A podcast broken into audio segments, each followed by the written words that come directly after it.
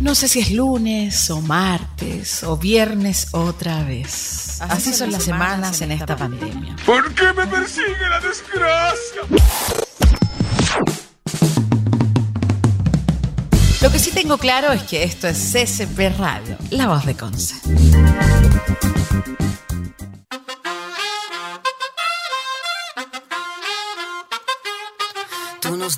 Hola a todas y todos, ¿cómo están? Eh, hoy día mis lentes combinan con mi chaqueta, que es lo más genial del mundo mundial. Soy Paula Cifuentes y me encuentro junto a Ignacio Cifuentes, panelista de, iba a decir de radio, panelista de Ciudadanía Activa. ¿Cómo estás, Nacho? Te veo cada vez más rubio en cada capítulo. Sí, eh, sí, hay cuidado aquí, hay cuidado aquí en el, en el cabello. Eh, pero bien motivado. Bueno, recién estábamos hablando con Paula como nuestros inicios de semana eh, que han estado. Cuesta iniciar un lunes, cuesta iniciar un lunes, pero acá estamos con todo el ánimo. No sé qué tal tú, Paula. Bueno, hoy día después de algunos, eh, algunas cosillas que me han pasado durante el día de la mañana, de, me levanté a las 6 de la mañana y parece que estas 12 horas que, no, 12 horas, perdón, como 7 horas de, después que me levanté no debería haberme levantado, pero hoy día no sé si es 13 de marzo ya, no, es 29 de marzo y estamos también con varias, eh, varias novedades, Nacho. Eh, bueno, lo primero que te cuento es que se nos cayó el entrevistado, cosas que pasan, ¿cierto? Eh, ahí nos pone, nos pone Eric, parece que como música así como de penita.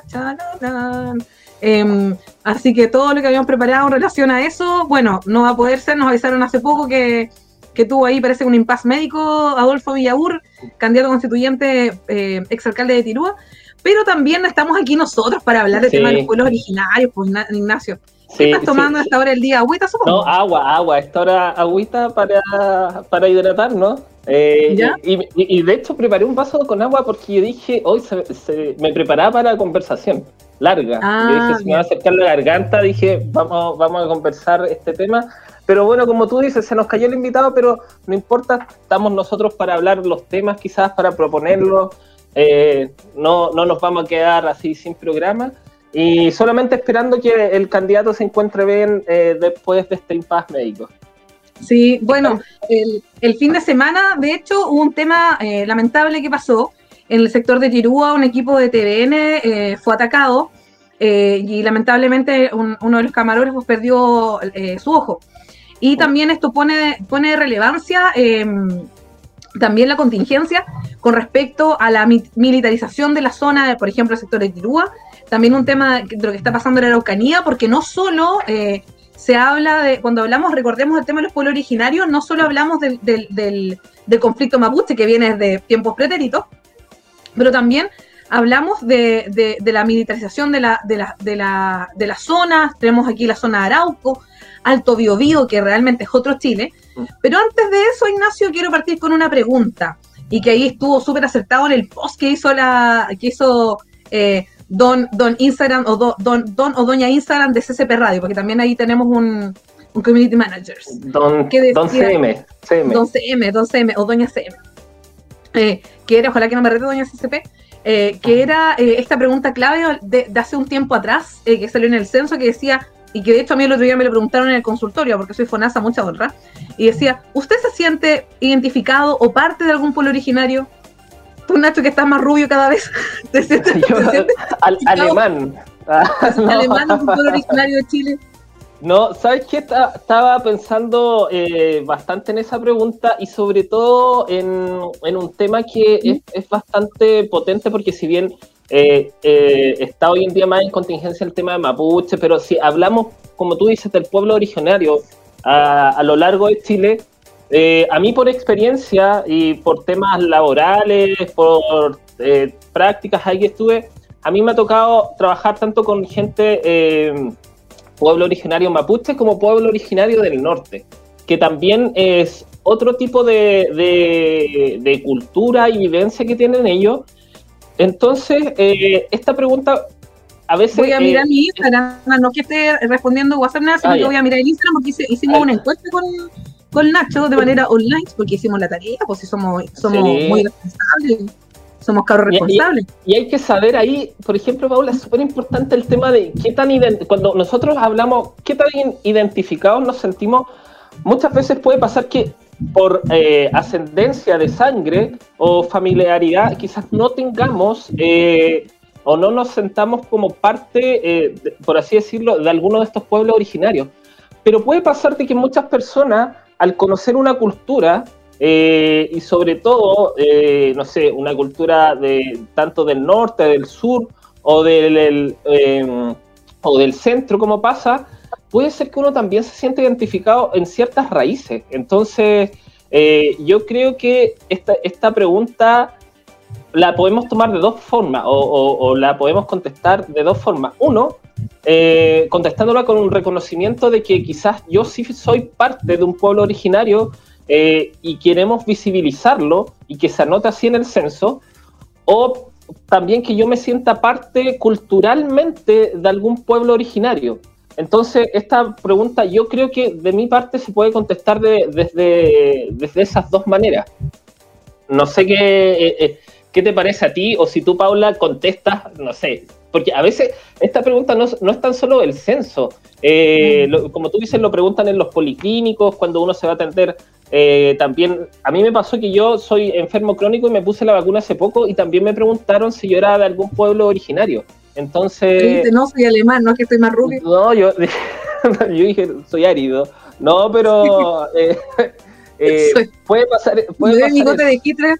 No, no, este, este, yo me tiño negro, así castaño oscuro. No, pero puede pasar, pues yo, ah, por ejemplo, como te digo, yo tuve una experiencia, pero eh, súper buena en el, en el norte con, con gente que, bueno, tenía ascendencia aymara, eh, y allá hay un tema como que los pueblos de verdad no tienen fronteras entre ellos.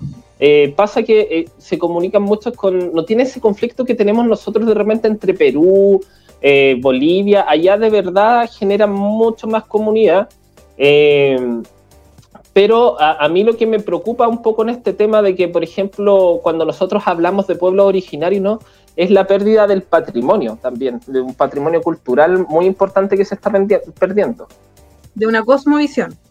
Yo como además, yo como además hice la tarea porque justamente una de mis, de mis, de mis hijas, todavía pensar que soy como, como que tengo tanto cabros chicos, pero claro, en el sondeo de opinión que hice, que contestaron 20 personas, decía, según la encuesta de paulasifuentesipsos.cl, el 42% de las personas decían que sí se sentían identificadas como un pueblo originario y un 58% no se sentía.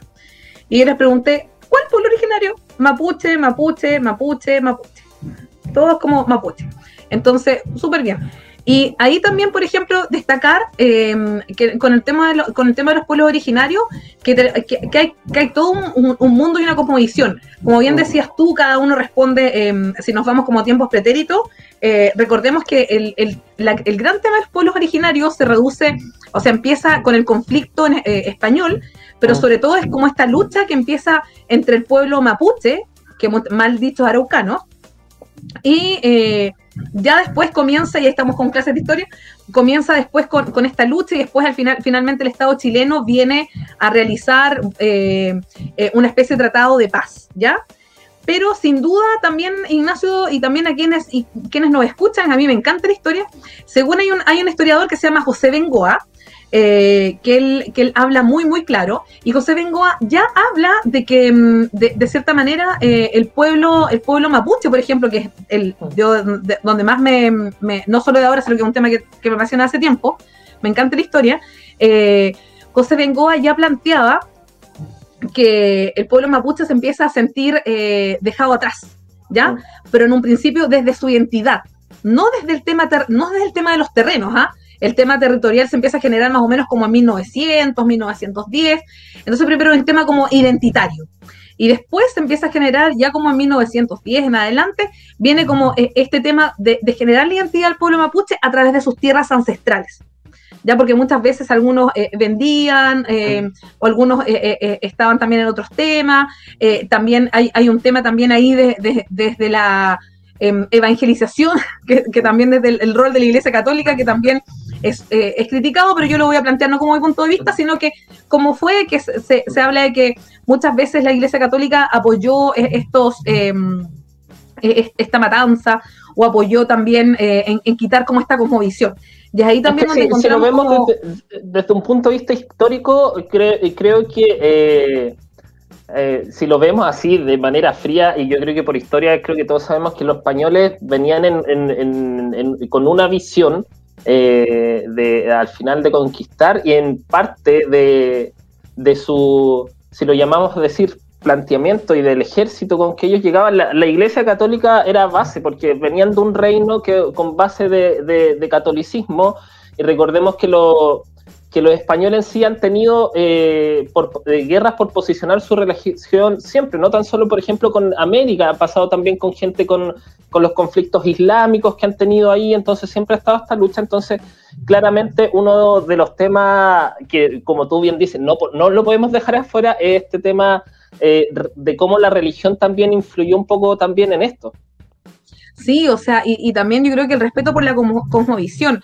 Eh, y ahí, por ejemplo, bueno, ahí recordar también de, eh, que, esto empieza a ser, bueno, también tenemos en el norte, también hay mucha cultura irracional, yo creo que, sobre todo porque las fronteras son más difusas, por el tema de la, ahí, voy a hablar un tema que tú sabes que me apasiona mucho, que es el tema de la historia, eh, sobre todo el tema de los pueblos originarios y pueblos precolombinos, por el aporte, por ejemplo, que hicieron los incas a Chile, que al finalmente no, no, pudieron pasar desde la Araucanía o Gualmapu, como se conoce ahora, eh, por eso. Pero también, Ignacio, un tema también notable que hay que revisar y que, lo, y que los mapuches también dicen, y también lo plantea José Bengoa en su libro, es que justamente la mayor, em, la, mayor, no sé si farsa por decirlo, pero la mayor tradición fue la que el Estado chileno hizo a los mapuches, con esta serie de tratados que se firmaron y nunca se cumplieron. Entonces, es ahí también donde viene, em, viene esta, relación eh, poco clara. Y también, em, también no se reconoció como un Estado plurinacional, que yo creo que es por lo que luchan los pueblos originarios. Mm, y, también, bueno, ahí pasamos, nos basamos en el tema de la territorialidad, que fue donde se empieza a generar esta, esta nueva identidad y donde los pueblos, eh, sobre todo el pueblo mapuche, empieza a, a, desarrollar y trabajar. Pero también te parece que veamos un poco el tema como de la identificación de los pueblos originarios. No sé si alguien tiene dudas, consultas que nos quieren enviar WhatsApp, etcétera, etcétera, que ahí podamos ir revisando. Pero el, nosotros en Chile, bueno, tenemos pueblos originarios que, que, estuvieron mucho tiempo, pero hay otros que también fueron devastados por, por, por, el, mismo, por el mismo pueblo chileno. O sea, no podemos desconocer lo que pasó con los Selnan, por ejemplo, en, en, el sur de Chile. Sí, yo creo que es, es un tema eh, fuerte, sobre todo por porque, a ver, si, si, lo, si lo vemos desde ese punto, eh, quizás cuántas, cuántas culturas también desaparecieron sin saber nosotros tener en cuenta, pero es súper importante, por ejemplo, lo que pasó con los Sangman en, en, en, el sur de Chile, porque bueno, si, si lo llevamos a esos tiempos, era súper difícil, hoy en día están temas de derechos humanos, quizás hay una mayor conciencia, eh, eh pero en ese tiempo no, no, no estaba, no estaba eso, e, ese derecho humano o, ese cuidado por lo propio, sino que imagínate que eran esclavizados eh, y muchas veces tratados como un tema de un zoológico. Entonces, eh, de verdad, hay una cultura muy, muy, muy potente que se perdió. Eh, también un poco con esta identidad, como tú hablas, del, del del pueblo mapuche, eh, también cómo se ha ido perdiendo o cómo en un momento se perdió y todo el Estado chileno quizás ahí no actuó bien para, para poder, porque al final yo creo que no hubo un consenso, no, no hubo uniones, no, no, el pueblo chileno como que hizo los tratados y, hubo un poco de abandono eh, desde, desde ese punto de vista. Eh, pero a mí lo que me causa gracia un poco eh, en todo este pueblo originario y, es una percepción mía. Aquí, aquí yo corro, corro con mi voz propia, pero lo que me causa un impacto es cómo hoy en día se habla un poco del el rescate de la identidad de los pueblos originarios. Eh, y, y, es súper chistoso, y de hecho yo he visto muchos incluso memes, puede parecer divertido, pero cómo se ocupa el, eh, la identidad del pueblo originario, por ejemplo, para destacar eh, emprendimientos y darle un valor agregado o, traerlo, ah, pero de una manera más... Pero lo traen de una manera mucho más comercial. Yo creo que... Claro, eh, vi un post una vez que decía así como, Ay, los cuicos solo se acuerdan de los pueblos originarios para poner el nombre de su emprendimiento Mapungum. E, es eso, yo creo que... está en un sector acaudalado de Santiago? Eh, o sea, pasa, pasa. Hay, hay, varias tiendas que, por ejemplo, uno los ven y, y, se sabe muy bien que también a ver, a mí me gusta mucho el tema del rescate patrimonial porque hay tradiciones que vienen hace años y muchas vienen desde, desde pueblos originarios, temas del telar, de cómo trabajan la fibra y ese tipo de cosas. Eh, a mí me tocó, eh, por temas de docencia, un año ir a, cerca de Yungay de, de, las personas que hacían telares.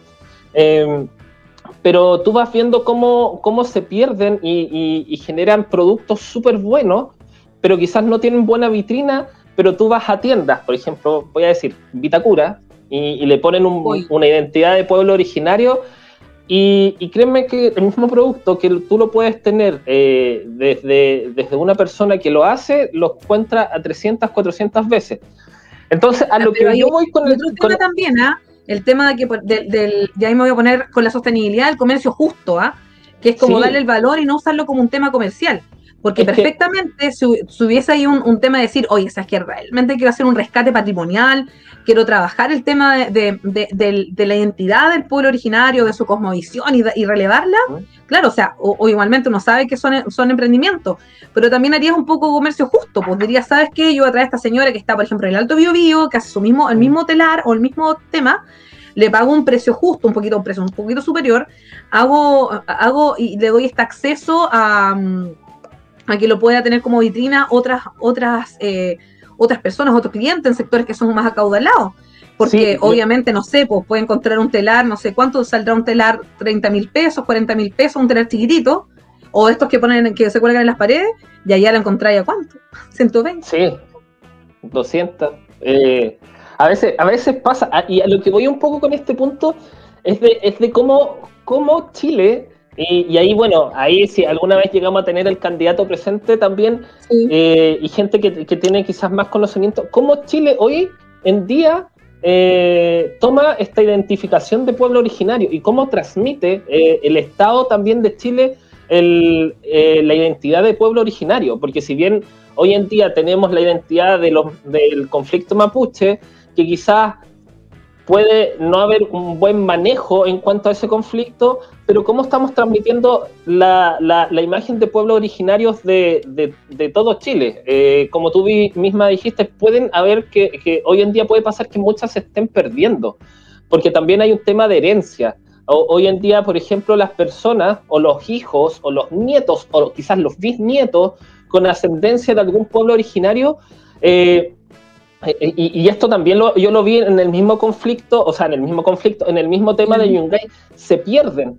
¿Y por qué? Por falta de, oportunidades. Muchas veces eh, los hijos, los nietos no siguen con esta identidad o con... No, no, lo digo todo, porque sí yo he visto casos de gente que sí conserva la identidad y la trata de seguir transmitiendo, pero también hay un tema de pérdida por falta de apoyo pero esa falta de apoyo va un poco en cómo el Estado chileno está transmitiendo la identidad de cada pueblo originario. Y eso es un tema que es súper importante para la nueva constitución, porque eh, pensemos, por ejemplo, Paula, bueno, en, Marcelito, en Amelia, en, para, que no, para, que no, sepan, nosotros somos, hermanos, así que estamos aquí, pero no es que estemos rellenando, ¿ah? sino que somos, somos hermanos pensando, en pensando en nuestra, en, nuestra, en, mis hijos, Claro, entonces pensemos cómo hoy en día, eh, por ejemplo, las nuevas generaciones eh, están percibiendo esta identidad de los pueblos originarios. Pero depende también de cómo nosotros la hagamos, porque por ejemplo, cuando yo cuento que sí, que me documenté y todo, eh, la, mm, una de mis hijas está, justamente tocó el tema de los pueblos originarios, y el otro día estaba en, la, en, la, en, el, curso y dijo, a mi mamá le toca entrevistar a un pehuenche, bueno, un mapuche, pero bueno, un pehuenche. Entonces estaba emocionado, y ella siempre de chica te dice, oye, pero ¿y de y el origen? ¿Y tú de qué, de qué ascendencia tienes? No, yo tengo ascendencia mapuche y española. Pero es porque también uno se lo ha inculcado, le está contando el tema de la historia.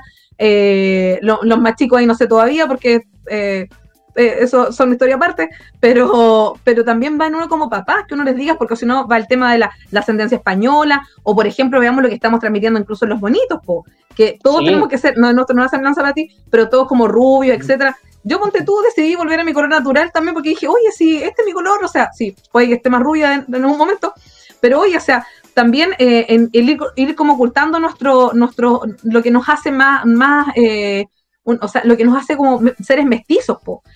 Ya en el, bueno, a todo esto vamos a recordarles a todas y todos que nos están escuchando que estamos hoy día eh, por CCP Radio, la voz de Conce. Pucha, no, no, hay caso que me salga la voz como la Karen Muñoz, pero estamos por la, la CCP Radio, la voz de Conce, en Ciudadanía Activa. Y que se nos cayó el invitado porque tenía temas médicos, pero ya no importa, porque igual hemos estado hablando, con Ignacio nos preparamos en relación al tema de los pueblos originarios. Pero eh, yo creo que igual, Nacho, central lo que comentas tú, el tema de tenemos un pueblo originario en temas de patrimonio, en temas de conocimiento, en temas de identidad, el tema de no comercializarlos también, que eso también es un tema importante, y el tema de la, de, la ascendencia, el reconocernos, mira, yo el otro día miraba el libro del, del Estado de la, de la Mariana que entregan, que es súper bueno, y que decía, por ejemplo, hablaba de igual de mestizaje, que igual es un tema, un tema súper importante y que de hecho, eh, obviamente, era como también súper mal mirado en la cultura mapuche, en la cultura, eh, en la cultura española, en los tiempos de la, de la colonia, en los tiempos de la conquista, etcétera. Eh, pero sin duda también no, no debemos reconocer que Chile es, Chile es mestizo. O sea, todos somos mestizos y todos somos mestizos. Entonces, em, cuando muchos dicen, oye, pero es que los mapuches, está. Entonces, también hay un desconocimiento de la historia y a lo mejor puede que tengamos una postura política, puede que hablamos un tema eh, específico. Eh, no me voy a referir a la militarización de la Araucanía o de, aquí mismo de, Arauco, porque tengo una postura súper clara, pero también hay que empezar a reconocer eso. Y sin duda también, obviamente, hay un aprovechamiento de ciertos sectores, ya sea de izquierda, derecha o de ultra izquierda eh, o de ultraderecha, que, que también pasa por eso. Pero este reconocimiento también veámoslo desde un sentido de la historia eh, mucha gente dice, oye, pero si los mapuches quisieron vender sus terrenos, quisieron vender... Sí, pero muchos no sabían leer en el tiempo que esto pasó. O, era un, trato poco justo, en realidad. Era, era eh, como tú dices, hay, hay un tema ahí de aprovechamiento y, eso, eso no se puede negar, ¿no? Yo creo que independiente de, de, yo creo que, como tú dices, uno lee un poco de historia, y se da cuenta que había muchos, como tú decías, eh, gente que no sabía leer ni escribir y claro, los españoles llegaban con, un, con otros productos o con otros tipos de, cosas para ofrecer, eh, pero como te digo, después, a, pesar de que fueron fueron trayendo, bueno, se fueron cerrando tratos, después también se, se, metió un poco el sector privado, un poco en eso, eh, yo creo que ahí el, diálogo, y, hoy día no está pasando la cuenta, nunca fue claro. Nunca, nunca fue claro entre ya sea el Estado, la, empresa privada y los pueblos originarios que en este caso eh, de alguna manera vendieron eh, terrenos o no. Nunca fue claro. Fue como un trato eh, de, casi compra y venta y yo es como cuando uno vende algo y después dice, bueno, yo nunca me sé, te vendí esto y chao. Es como entonces, eh, nunca hubo un diálogo claro para poder eh, generar esta identidad, porque si uno lo piensa, eh, el Estado chileno después y la empresa privada, claro, hizo el trato con pueblos originarios, y yo creo que ahí estuvo el punto, nunca olvidar que ellos eran parte y son parte de una cultura, y yo creo que eso es lo que les hace falta a Chile. Está a, su reconocimiento a ser sujeto de derecho, ¿ah? Recordemos de, ser sujetos de derecho que son ciudadanos y ciudadanas igual que nosotros. Sí, yo creo que pasa por un problema, como te decía, y yo soy, lo veo porque soy, a mí me gusta mucho el tema del turismo, la historia, y es porque Chile, eh, en, ese sentido, eh, nunca construye una historia eh, potente y nunca, y, esta historia me refiero a que sea trascendental, que trascienda. Mm. por ejemplo, pasa de un ejemplo muy mínimo de que el tema de patrimonio turístico, eh, patrimonio arquitectónico, incluso en Concepción eh, e incluso en Santiago, se pierde mucho. Hoy en día, por ejemplo, imagínate que tenemos lo más básico que el patrimonio como histórico o cascos históricos de repente en Conce por inmobiliaria X puede comprar un terreno y se pierde. Y esto pasa como con lo que decía la Mimi Cavalieri la semana pasada, por la candidata constituyente. Sí, también. Entonces, no, como tú dices, eh, y esto se transa, y, como, como, como, lo que hemos visto en, en temas de, de, sostenibilidad también, porque no sé si te acuerdas, pero un capítulo del agua eh, que una candidata planteó. La Maya Alves. La Maya, sí, ella planteó que muchas de las soluciones estaban dentro de los pueblos originarios porque ellos tenían esta cosmovisión con la naturaleza mucho más cercana.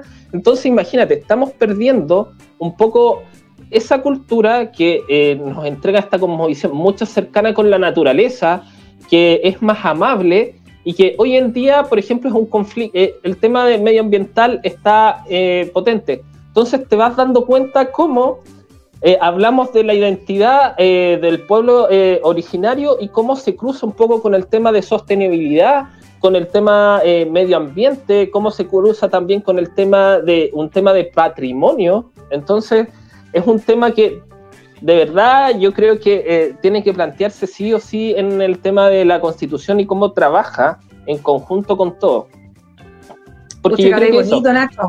Hablé bonito, hablé bonito. Me, gustó, me gustó. Hay varios temas que ahí estoy anotando mentalmente, pero tenemos que pasar a una, no digo una pausa en nuestro auspiciadores, tenemos que pasar al, a la, mm, al, al break musical. Vamos, a buscar un auspiciador. Sí, vamos a buscar un auspiciador. ¿Quién sabe? Puede llegar, todo puede ser posible. Exactamente, y ahí Nacho se compromete al aire, doña SCP, ahí el Nacho dijo que se iba a comprometer a, buscar a alguien que se, nos pueda auspiciar el programa.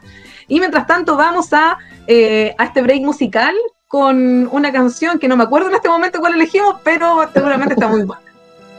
Así que nos vemos y volvemos.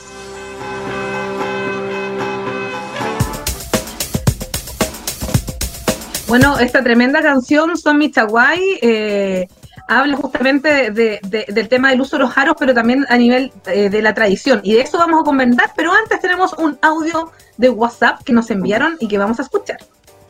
Hola Paula, hola Nacho, ¿cómo están? Oye, súper buen tema el que están tratando y a propósito de eso de la apropiación cultural, ¿qué opinan de la polémica que hubo con estos pijamas Selknam que, hace un tiempo se estaban eh, promocionando en redes sociales y hubo como una funa un escándalo por eso y que había opiniones en contraria y otros que estaban, que los defendían, que decían que era solo un pijama? ¿Qué opinan ustedes de eso? Abrazos.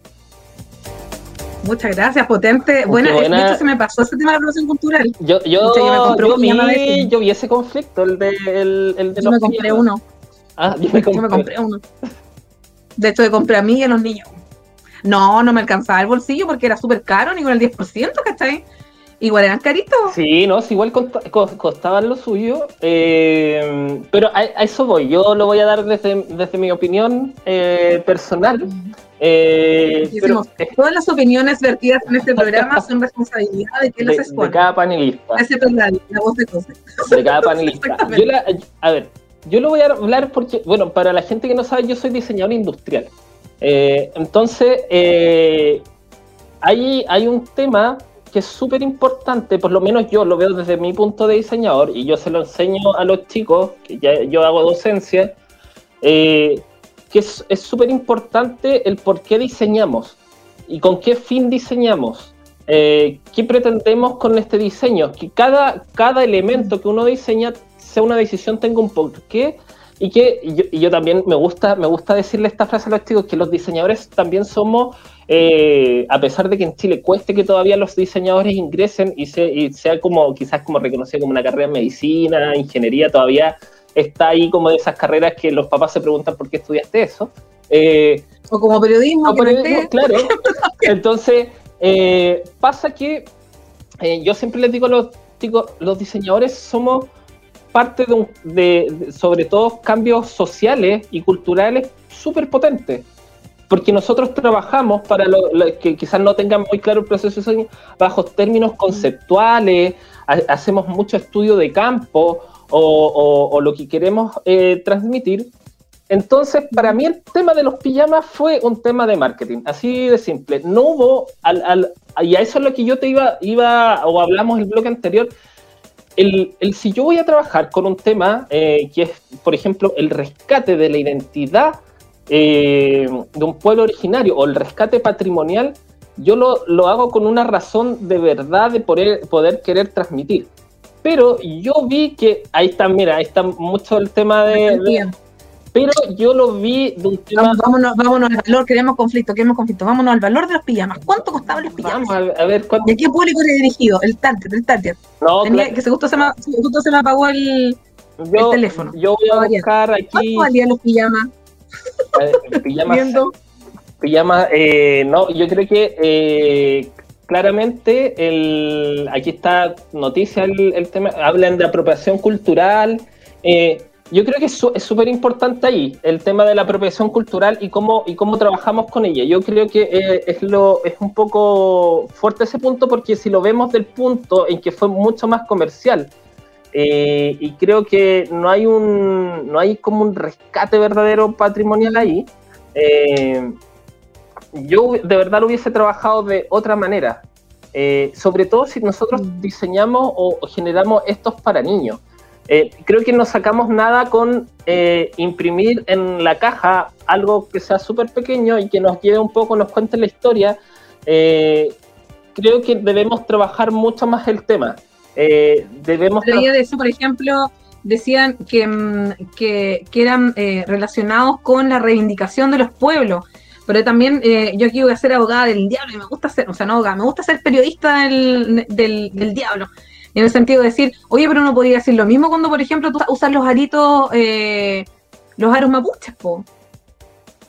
Claro, pero, pero, claro, ahí como en un, de hecho, harta gente le respondía, bueno, si tienes plata, como compra lo que es la respuesta, yo creo que una de las respuestas más básicas, así como que uno dice. Claro, lo más cómodo eh, Yo, yo soy, yo apelo más por el diseño que tenga un peso conceptual y de verdad que transmita algo mucho más así. Tú hablaste, por ejemplo, de un comercio justo. Eh, o sea, eh, bueno, aquí está cada uno en la información y cómo eh, se, genera esa información. Y hoy en día empresas lo transmiten cuando trabajan con pueblo originario y de que, por ejemplo, no sé, las ganancias, no sé, tantas son para esto, son destinadas para tal recurso para los pueblos originarios, pero eso también va un poco en responsabilidad de uno. O sea, este quizás fue, fue un tema porque eh, fue mucho más marketing, había herramientas de marketing mucho más potentes y de hecho el que haya sido polémica para ellos les sirve potentemente en, marketing al fin al fin y al cabo. y de hecho es como el, ¿cómo se llama el, el tú que te manejas los términos más, más bonitos del hablamiento diseñístico? La mía es la comunicación, con la sostenibilidad, la de género, pero no el tanto eso. ¿Cómo se llama? Eh, tenemos el branding, que era la marca y toda la cosa. Pero ¿cómo se llamaba este tema de la cajita? El, packing. el, packing o el packaging, que... Eh, esa cuestión, ¿cómo se llama? ¿Cómo se llama esa cuestión? Es que, por ejemplo, bueno, tienen el diseño de, lo, de, los pijamas y todo lo que tiene envuelve, o cuando uno... Eh, ahí, ahí, ahí voy a... voy a De repente pasan que algunos le dicen packing eh, packaging o envase. Eh, pero a, los chilenos nos gusta, imagínate que nos gusta hablar en términos que no son de nosotros, ese, tema del, packaging, del packing. Eh, entonces es un poco eso. Como ellos, eh, y son herramientas que uno utiliza, si al final, por ejemplo, el poder generar una página bonita, el generar gráficas bonitas, pero va, el tema a lo que me refiero va más allá de generar un packaging bonito, una bonita gráfica, un bonito Instagram, un, bonito... En este caso no bastaba con, presentar la marca bonita. Hoy tengo... No, o sea... El tema de hacer clases toda la mañana me pasa la, me pasa la cuenta, pero más rato tengo... Tengo ahí con un convenio que tiene la radio con la Universidad de Santo Tomás, pasando el dato, eh, clase clínica de voz. Gracias a Karen Muñoz. Bien. Entonces, eh, que falamos. Ah, ya, soy súper patera. No, pero hablando sobre el tema de, lo que decías tú del marketing, también decías el tema del uso, el tema de la identidad, y no basta con tener como esto claro en esta caja, con la historia relativa, qué significaba, porque además yo creo que lo que más em, causó así como escosor, por lo menos a mí me molestó, eh, es que, bueno, no lo puse en Twitter, sí, porque la gente como que se molesta y se pone en Twitter así como súper violento, eh, es la historia que había detrás del pueblo Selma, porque ellos fueron, eh, fueron, ¿cómo es la palabra? Fueron exterminados, exterminados por el pueblo chileno y por los colonos que llegaron al sur de nuestro país, a los terrenos australes. Entonces, no fue que murieron por, porque se extinguieron, porque como pasó con los changos, los chonos, fue aquí un exterminio masivo. Entonces, yo creo que eso también, eh, también era, era un tema que, que, molestaba. Sí, es que eh, va, un poco a lo que te hablaba. El, la manera en que estamos reflejando la identidad de pueblo originario es muy comercial. Hoy en día tú te estás enterando de los pueblos originarios no de manera natural, así como quien vas por la calle y, por ejemplo, hay, hay no sé, ciertos no sé, ciertos eh, como cosas que te van relatando un poco de dónde venimos, dónde... es muy comercial. Hoy en día tú te enteras de pueblos originarios, no sé, por conflictos como lo que pasó con los pijamas, eh, o si tú vas a, por temas de, turismo, o tú, como tú dices, por temas de un producto pero no hay una cultura realmente de pueblo o de identidad de pueblo originario más allá. Tú de verdad, mucha gente pasa que lo conoce de un, pueblo, de un tema mucho más comercial. Entonces yo creo que eh, eh, el tema va por eh, mostrar y, empezar como a, enseñar a la gente sobre pueblos originarios. Tú mismo lo dijiste mucho, y, uno se educó, yo por lo menos me eduqué con la educación tradicional, y yo supe de los pueblos eh, originarios más que nada porque, imagínate, tengo un ramo de, tienes un ramo en la básica de historia y te enseñan eso. Pero no hay nada que tú te diga, por ejemplo, eh, cuando vas o en temas, cuando ya vas creciendo, en otros temas que tú siempre tengas en la mente eh, los pueblos originarios. y como digo, va más allá de un tema como comercial, va más allá quizás de nombrar un par de calles, eh, yo creo que hoy el día, eh, si nosotros buscamos esta identidad, va también, como digo, por el tema del rescate patrimonio, por un tema de rescate que se haga bien y que sean herramientas que a la gente sean fáciles de acceder. Hoy en día tenemos, por ejemplo, tecnologías como la, realidad aumentada, la realidad virtual, eh, que se pueden perfectamente generar ahí plataformas para enseñarle a la gente, eh, o, incluso para mí, a mí me gustaría, no sé, perfectamente que pudiese, no sé, ir por la calle y de repente haya un icono y que yo lo pueda escanear con mi celular y que hoy día es una herramienta que quizás tenemos casi todos y me entregue información. O, por ejemplo... Idea directa para Corfo. Sí, o sea, a mí, me, a, mí, a mí me, me gustaría que fuese el, aprender de pueblos originarios para nosotros tener esa identificación que fuese de manera más natural, no tan forzada de manera más comercial. Y yo creo que en la, en, la, en, la, época de nosotros, que somos como old school, y estoy hablando de las generaciones tiktokeras, ni siquiera los millennials, que las generaciones, ¿cuál es la generación de o sea, yo estoy, yo, según yo, estoy dentro de los millennials todavía, así como... no, tú sí, po. Vienen los boomers, los baby boomers, eh, están... Pero es un poco eso. Imagínate que yo... Pero, por ejemplo, las generaciones del, la generación del TikTok, que es la que me está tocando criar ahora, ellos vienen con el tema del Switch, ¿ah? porque aquí pasó el dato. Para los que no saben, por ejemplo, está el... Está el eh, no sé si han escuchado la serie Pichintún, que Pichintún es un término mapudungun que significa chiquitito. Entonces, en Pichintún, que es un programa que ven, han visto eh, la, todo, que ven todas las niñas y niños que les pasan en el colegio, eh, hablan de, hay un niño, por ejemplo, una niña que es de un pueblo original. Entonces, primero sale la niña como en bonito, esto, es súper así como del año de la pera, pero de dibujo animado. Entonces sale, por ejemplo, Niñito Pehuenche. Dice, hoy día vamos a hablar, ay, Bochaleri, qué seco. Y de hecho, la, de hecho la, la, la, canción, puta, no sé, eh, eh, no, no, me sé el nombre del, del, del, cantante y del autor y todo lo Entonces, de hecho, Pichintún habla de esa serie, habla de los pueblos originarios, y los niños lo pueden ver, lo pueden conocer. Entonces, por ejemplo, dice, hola, soy tanto, soy una niñita aymara. O soy un niñito, un niñito en la zona donde tú tanto. Entonces, mira, la canción es súper bonita, mira. O sea, escucha.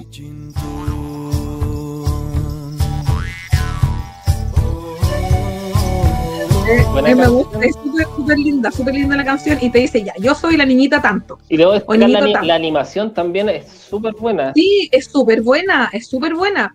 Y que, bueno, y tiene varias series de hecho. Entonces Pichindón te muestra ya, soy la niñita tanto en el pueblo del mar. Y te hablan con la voz de la niñita y después te presentan al final del capítulo el niño o niña que es como real, ¿cachai? Y eso los niños así como que a los me dicen, oh, esa niñita es de ponte tú de, del norte y vive así, o la niñita pascuense, etcétera, etcétera. Y de hecho, ponte tú, de hecho los pasan en clase y todo. Y otro tema que yo también, por ejemplo, valoro es que, de hecho, los libros de historia del gobierno, porque después hay otros libros que tú tienes que comprar que son súper terrible caros, eh, que en mi caso están en inglés, pero, por ejemplo, en, mi hija estuvo en un colegio bilingüe y lo, lo positivo es que este año, por ejemplo, les dijeron que en vez de pasar los pueblos originarios en inglés, los pasaran en español porque era importante que, que las niñas y niños conocieran su identidad. Entonces, viste que ahí ya como que hay un, un, un, tema como específico y se han dado el tiempo, la MIS le muestra online los videos de Pichintún, que los niños ya lo, han visto, ahora por ejemplo les toca, no sé, pues disertar, ¿cuál es mi pueblo originario favorito? Y, y los niños tienen que ir, exponer, hacer el póster, y de hecho tú buscas ahí en internet y hay como varias cosas como para los niños de ahora, niñas y niños. Entonces yo creo que ahí está. Lo que sí yo creo, Ignacio, y me voy a tomar también, volviendo hace unos minutos atrás, es con respecto, así como hablamos de apropiación cultural, con respecto a la identidad y tradiciones y de cómo mm. nosotras, o sea, porque por ejemplo yo no me imagino en los tiempos, no decir a tal vez mi familia o no me van a retar de nuevo, como me retaron la semana pasada. Pero por ejemplo en los tiempos de los tiempos de, no sé, de nuestros padres, eh, padres en general. Eh, hablando en la mesa, por ejemplo, de esto, porque eran como, como súper así como, no, pero si nosotros somos chilenos, y más chilenos que los porotos, y que no sé qué, y no hablando de esto, o hablando de lo que plantea, por ejemplo, Bengoa, eh, José Bengoa, este historiador, ¿cachai? O hablando, por ejemplo, sobre apropiación cultural, sino que era como normalizado. Pero hoy día nos encontramos con esto, y, y, y, también con este, somos mestizos, tenemos esta tradición, em, tenemos como varias, varias cosas que son, que deberíamos tratar. Y, aquí me voy a retomar, vuelvo a nuevo, eh, con respecto a la canción que escuchamos en el, en el break musical, en el break, ah, en el intermedio musical, eh, que era Son Michaguay, que es esta cantante mapuche que es, espectacular y que justamente decía, decía, me los dio mi madre, me los dio mi padre, y bueno, son unos aros que, que le regalaron, que vienen de generación en generación, y justo sus aros se perdieron. ¿Y qué significa, por ejemplo, para la mujer mapuche, eh, los adornos mapuche no son un tema, un concepto de belleza, también es un tema de tradición y reflejan un concepto específico. Por ejemplo, el, eh, la trapelacucha eh, protege contra los espíritus eh, y, hay una serie de cosas también, las monedas de plata también que, que, se, ve, que se ve reflejado. Entonces, los colores específicos también son asociados a temas relacionados con la cosmovisión. También en la cultura aymara, que es el oh. segundo pueblo más, más numeroso después de, de los mapuches. Entonces también hay un tema ahí. O lo que comentábamos en el, en el intertanto, por ejemplo, eh, y aquí yo lo, supe justamente cuando mi hija le tocó entrevistar a, un tío que es profesor de historia por el tema de los pueblos originarios. Y, tú sabes cuál es el significado de la palabra mapuche, por ejemplo? No, ahí. Bueno, ahí tú eh, eh, habíamos comentado que era. gente era, uno dice que es gente de la Tierra, pero ese significado no es el correcto. El significado correcto es, gente como yo, gente que tiene la misma cosmovisión que yo. Entonces es ahí, por ejemplo, donde es súper importante eh, también saber, porque la cosmovisión mapuche también habla de, la conexión con la tierra, los tiempos, eh, con, todos estos conceptos y lo que comentaba, ¿cierto?, la, candidata constituyente Amaya Alves, también Amaya eh, eh, experta en temas de pueblos originarios, y con respecto a cómo nosotros tenemos que mirar hacia nosotros, o sea, hacia lo que nosotros somos, hacia nuestro origen, para poder resolver, por ejemplo, temáticas ambientales. El, la, la cosmovisión mapuche habla justamente de la conexión con la tierra, la conexión con el tema de los tiempos, por ejemplo, con, el, con los mismos pehuenches, con los tiempos del con, con el pehuen, con, con, todo lo que implica. Hoy día nosotros, por ejemplo, si, si llevamos a esto, tampoco tenemos arraigada esa cosmovisión con la tierra, porque por ejemplo comemos, no sé, tomate en, en abril, mayo, y no y tampoco estamos respetando los tiempos, estamos forzando. Entonces también em, no hay que desconocer eso. Y bueno, no sé qué tú opinas y de ahí vamos, vamos a desarrollar, pero después te quiero contar un dato, por ejemplo, del primer toque chileno. Imagínate que sí, lo, lo, lo que comentas tú eh, eh, es súper eh, importante porque como lo, mal, lo, hablamos todo, eh, eh, esto al final llega casi por un tema muy comercial, porque, por ejemplo, a mí me gusta mucho el tema de cocinar, eh, y también yo he visto, por ejemplo, el rescate patrimonial de platos con plantas que ocupaban, o el tema del piñón, cómo también se, se ocupa hoy en día y cómo también la medicina tradicional mapuche hoy también está tomando fuerza. Eh, como tú dices, tenemos que mirar hacia atrás y ver qué cosas estábamos quizás haciendo antes o, los pueblos originarios estaban haciendo bien, el respeto por la, por la tierra, el respeto por los tiempos, el respeto por el cuerpo también, porque ellos tenían toda esta medicina, tenían todo este, este sistema de alimentación, eh, debido al, bueno, al, a dónde vivían, a, su, al trabajo extenuante que hacían. Pero yo creo que es súper importante, como tú decías, eh, tener eso. O sea, ahora uno lo mira y empieza como quizás, cuando hemos ido hablando esta conversación, uno empieza a tomar conciencia. Y uno dice, en realidad, eh, la identidad de este quizás de algunos pueblos originarios está, quizás la tengo presente en mi casa de alguna forma, eh, en el color de piel, por ejemplo, que tenemos también. Pero ahora uno va tomando conciencia eh, de eso. Mm. Eh, entonces es súper importante el, valor que nosotros le tomamos a nuestra cultura, porque sobre todo pasa de que, de que cuando uno viaja, o las personas cuando viajan, claro, van, por ejemplo, a conocer temas inca, o por ejemplo, el tema de, en, en el sudeste, el tema de las culturas quizás como más, ah, más de budista y todo, uno llega maravillado. Uno llega ya, claro, pero uno nunca toma conciencia de cómo nosotros estamos reflejando nuestra identidad a otras personas que, que, también eh, somos como somos como el, chileno es así uno es como que oh mira es bacán esto es bacán esto pero antes de pasar porque tenemos tenemos un audio me cuenta me cuenta Mr. Eric ya Mr. Eric Don Eric eh, que ¿te acordáis de mi amiga turco-alemana, la Melissa? Sí. ¡Ay, Melissa! Sí. Y me acuerdo cuando, ¡ay, Melissa! Cuando la Melissa vino a Cacón, se me acuerdo que me dijo, oye, pero igual es como que son, es eh, como la identidad de tu pueblo y la cuestión, y yo así como, ya, así como que ya leo un poco, en ese tiempo no había leído tanto José Bengoa, eh, entonces era chuta, como que en realidad medio, medio placha, porque ella tenía súper claro, porque ella era turca, musulmana y, y, tenías todo súper claro y yo no supe qué responderle. Entonces decía, oye, sí, qué lindo. Nos informamos más, claro. Pero no sabemos de, la, de, la, identidad propia. Imagínate, a ti te pilló con. Melissa te preguntó y uno no sabe qué. Y, y, va a pasar, o sea, imagínate que la gente hoy en día tiene el tema del conflicto mapuche, entonces, ¿qué es lo, qué es lo más cercano que a explicar? Entonces tampoco hay una base que nos enseñen también como la, identidad o un lugar donde tú puedas decir, mira, aquí en esta parte, eh, no sé, se eh, generaban tales cosas o se formaba un comercio. Yo creo que falta visibilizar eso. Quizás hay lugares, quizás al Alto Biobío, o hay lugares turísticos que...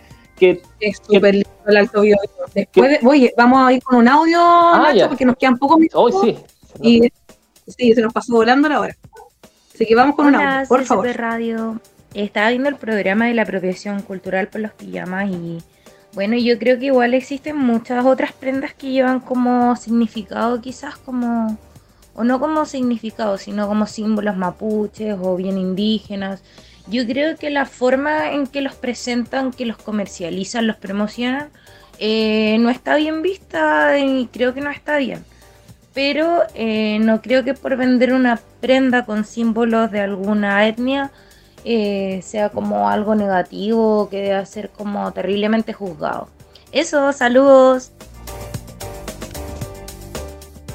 ahí, ahí tenemos, tenemos otra visión eh, con respecto al tema de, de los pijamas, que generó polémicas. Sí, no, pero eh, ahí muy bien dijo, eh, no, no escuché el nombre del audio, se me fue, mi memoria. yo tampoco lo escuché. Pero eh, es súper importante, ahí claro, hay una forma, hay una forma. Y, otro punto importante que sucedió con el tema de, los pijamas, como, bien dicen, no, es la forma, como dije yo, creo que soy de la opinión en que hay que trabajar más esos detalles, sobre todo hoy, y por qué fue tan conflictivo ese punto, porque hoy en día estamos en, en, un país que eh, estamos viviendo una etapa de cambio, eh, donde recuerden que venimos ya desde hace un año y medio de un, de un estallido social donde se generaron problemáticas o se vieron distintas problemáticas. Y, y claro, hoy en día fue polémico porque, claro, era una tienda que quizás tenía o estaba ah, situado bajo o era de cierto target, que puede ser un target quizás de socio eh, socioeconómico más, alto. Sí, entonces hoy en día con el recuerden que hay un tema sensible, entonces eh, pasa de que eh, este tema sensible hace que estos temas, por ejemplo, la gente uno lo, vea y se, y se juzga el tiro, por eso se hizo tan viral. Igual hay una sobrereacción, yo creo igual, o sea, sí, o sea, es que... y todo, y hay formas de opinar, pero como que la gente ay, se encrispa y es como yo digo, oye, pero eh, no sé, yo creo que igual hay que, hay que tener respeto y tolerancia. Sí, yo, soy de la idea, como decía, comentaba, que cuando hay que hacer un trabajo como cultural o uno quiere una identidad o rescatarla, eh, hay que tener buen manejo eh, y sobre todo hoy en día, con, estamos con un, eh, viviendo un país, un tema sensible, entonces hay que buscar ahí ver cómo, de qué manera generar este rescate. Estamos sensibles y como hiperreaccionarios también, la gente está como muy, o sea, muy en llamas. a, mí me, me, gusta mucho opinar, yo, o sea, o, más que nada comentar con amigos y ese tipo de cosas, pero a mí de verdad eh, me gusta comentar como súper bien, pero yo veo Facebook o Instagram y de repente me dan unas ganas de comentar como cosas, oh, y esto, pero una opinión súper... Pero siento que van a llegar los haters y, de verdad es como... Eh, ahí yo me doy cuenta que estamos, eh, estamos como de repente un poco sobreacelerados, creo yo. La gente le pone color igual de repente como que a mí me gusta así como defender, o sea, no sé, soy abogada de lo, ¿cómo se me decía mi mamá? Abogada de lo imposible. Entonces, de lo, de los sin voz. Pero la gente de repente le pone mucho color y yo hay veces que no me podía aguantar, debo reconocerlo, debo reconocerlo. Estoy más medida, pero igual a veces la gente es como que opina sin informarse. Em, yo tengo mi postura con respecto al gobierno, pero es como que todo, ay, todo malo, todo no sé. Como que no hay, no hay, no, hay cosas, cosas positivas, ¿cachai? Pero bueno, para terminar este, este capítulo de Ciudadanía Activa, donde estuvimos nosotros dos invitados y hablamos sin pauta de todo, hablamos de apropiación cultural, hablamos también de, identidad de los pueblos originarios, de cómo esto va llegando a las nuevas generaciones, hablamos de José Bengoa también, que me gusta mucho. Y em, también, eh, también me quiero despedir con un dato, y yo creo que eso sobre todo habla como de la información. ¿Sabías tú que, eh, bueno, ahora que, nosotros lo, planteamos y lo, lo, vimos, también que se habla del primer toque chileno? ¿Tú conocías esa historia? Oh, no. A ver. Sí. De hecho, Nacho era un libro que estaba en la casa. Por favor, por favor. No, yo, yo, tomaba más libros, los era más de papelucho, ese tipo de cosas. Papelucho historiador. Papelucho, papelucho, mi hermanajito. Todos esos papeluchos. Sí. Era desordenada mi hermana aquí. Eh, eh, pero bueno, pero sí estaba un libro de Víctor Domingo, Víctor Domingo Silva, que es un escritor chileno, que es el autor también de Golondrina y Invierno, muy romántico ese libro, que es más o menos del periodo em, entre romanticismo y periodo así como de, del criollismo chileno, que justamente en ese, en ese periodo de literatura se busca rescatar cierto... Eh, como el tema del campo, el tema de la identidad. Y Víctor Domingo Silva tiene un libro que se llama El mestizo Alejo. Y después tiene otro que es la continuación, que es La criollita. Oye, muy, libro, muy lindo ese libro. Entonces, pero el mestizo Alejo es un personaje real que existió, que es hijo de un, eh, de un, de un toqui, o sea, de un, sí, y de una cautiva española, se llamaba cautiva cuando salían y todo. Después, de hecho, en la vida real, su madre era de una, de una ascendencia noble de la, de la aristocracia criolla, y ella, eh, después de que es rescatada en este, eh, en, en, en, una lucha chiquitita cuando fueron a rescatar en, un, en uno de nuestros lugares a la, a la selva de Mapuche, eh, matan al padre el mestizo Alejo y se llevan a su madre con su, junto con su hijo. Se la llevan a un, ella se va a un convento como por sus culpas, etcétera, etcétera. Y, eh, y de hecho en un, en un, convento, que no recuerdo el nombre de la orden, pero una orden que ya no está, donde estaba la antigua ciudad de Penco. Y él empieza a hacer carrera, gracias al origen noble de su mamá, empieza a hacer carrera en el, en, en el mundo, en la, en, la parte como militar, o sea, en la, en la, en la fuerza española.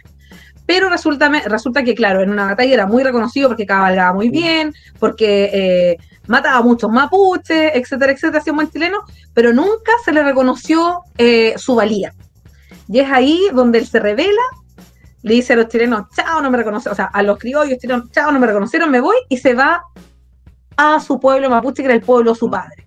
Donde ahí, si bien se sabía que era mestizo, pero se reconoce por el valor, por la valía que tenía en las armas. Igual en un principio era súper juzgado porque había matado Claro. también a su congénere, pero se reconoció y de hecho eh, estuvo liderando mucho tiempo, mucho tiempo el tema de Nacho, po, y estuvo, y ahí Concepción se vio, pero igual sacudido, yo creo que súper fuerte. Y viene justo después del periodo de, de Lautaro también. Ahí se, se- se dice que es como el, el- eh, como, el, como un líder importante. Entonces ahí se dice, y Víctor Domingo Silva lo plantea, y después lo plantean otros historiadores, que el mestizo Alejo es el primer toqui chileno, porque es mestizo. Buen dato de historia, Paula, ahí. Y Súper finalmente no, no, no fallece en batalla, sí. A lo que se dice es que una de sus mujeres le entregó, le, le, le- le enterró, esto es como ¿Machete? como, como, sí, no, no, es, es que se colocan en el pelo, que son como para fijar el pelo de las mujeres mapuche. Y se lo enterró en el corazón y murió. Así Oh. que dicen, dicen que lo mató. Así supuestamente se dice. Otras, otros dicen, lo que plantea Víctor Domingo Silva, es que fue traicionado y hicieron simular su muerte de esa manera para poder quedarse con el poder. Pero eso fue lo que pasó. Buen, buen dato. Ahí vamos a investigar qué pasó. ¿Qué pasó realmente? Sí, eso es como un CSI, pero antiguo. Sí. Eh, ¿Quién mató al mestizo Alejo? ¿Cuál es la verdadera historia de esa muerte? Sí, pero la historia del mestizo Alejo, oye, y, Oye, y el mestizo bueno. Alejo vivió en la zona de, en la zona más o menos donde está el Salto en Laja, por ahí. ¿Viste? Eso, esos son datos y cosas que deberían estar. Yo sé que, bueno, todos sabemos que Concepción, Penco, eh, son lugares eh, que históricamente son muy potentes. Pero Ah, el convento se llama el convento de las Trinitarias, que creo que todavía está. entonces, imagínate que esas cosas de repente. eh, y, y yo siempre, siempre digo así como, muchas veces nos preguntamos qué podemos hacer con Conce para convertirlo como ciudad cultural, como decíamos, temas del rock. Imagínate que Penco y Concepción es una ciudad histórica, histórica. Entonces yo creo que esas Sí. cosas faltan potenciar sobre todo para, para Concepción. Lo mismo historia que tú nos contaste. Sí, Pero eso bueno. te pasa por no leer los libros, ¿viste? Estaban No, en la casa. pero, eh. Ay, Es que lo que Era un pasa es libro que, de tapa negrita. lo, lo que, pasa es que yo de- debo admitir que Oye, soy... la, la hora se nos está pasando, Nacho, Sí. antes de que no- nos corten o se te caiga el internet. No, oh, sí, BTR hoy día me ha traído pésimos problemas.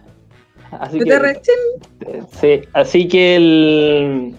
eh, no, lo que, lo que, a lo que voy un poco es que yo, ah, yo no soy muy, soy, leo, pero leo lo que típico me, me interesa un poco, eh, pero sí soy mucho de ocupar como otras te- eh, eh, herramientas, por ejemplo, para aprender. Yo hoy día soy fanático de YouTube. Podcast. Yo tengo, eh, Ah, sí. veo harto, harto video de YouTube, harto tutorial, aprendo, me es mucho más dinámico y por ejemplo todo lo que es tecnologías, temas de realidad, así como aumentada, me gusta mucho. Entonces a eso voy yo como de qué manera también podemos generar otras herramientas para, por ejemplo, tener este rescate de patrimonio, para poder tener esta identidad. Yo creo que ahí hay un tema para innovar. Próximo Innova en Corfo. Exactamente. Corfo, Corfo, Corfo, su Corfo, su Corfo. Bueno, nos estamos despidiendo en este capítulo de Ciudadanía Activa, donde hablamos de todos los temas que les habíamos dicho. Dimos el dato, el último dato del mestizo Alejo. Pueden encontrar libros de Víctor Domingo Silva y además hablamos de apropiación cultural con Ignacio. Hablamos sobre eh, los pijamas Cellam, muchas otras cosillas. Recuerde que cada capítulo de Ciudadanía Activa lo encuentra en Spotify por CCP Radio. Soy Paula Cifuentes y justo Ignacio Cifuentes hablamos de todo un poco. Recuerden que nos vemos el próximo lunes con Derecho a la Vivienda. Saludos. Ahí nos vemos. Buena semana para todos. Nos vemos. Arauco tiene una pena puedo callar. Son injusticias de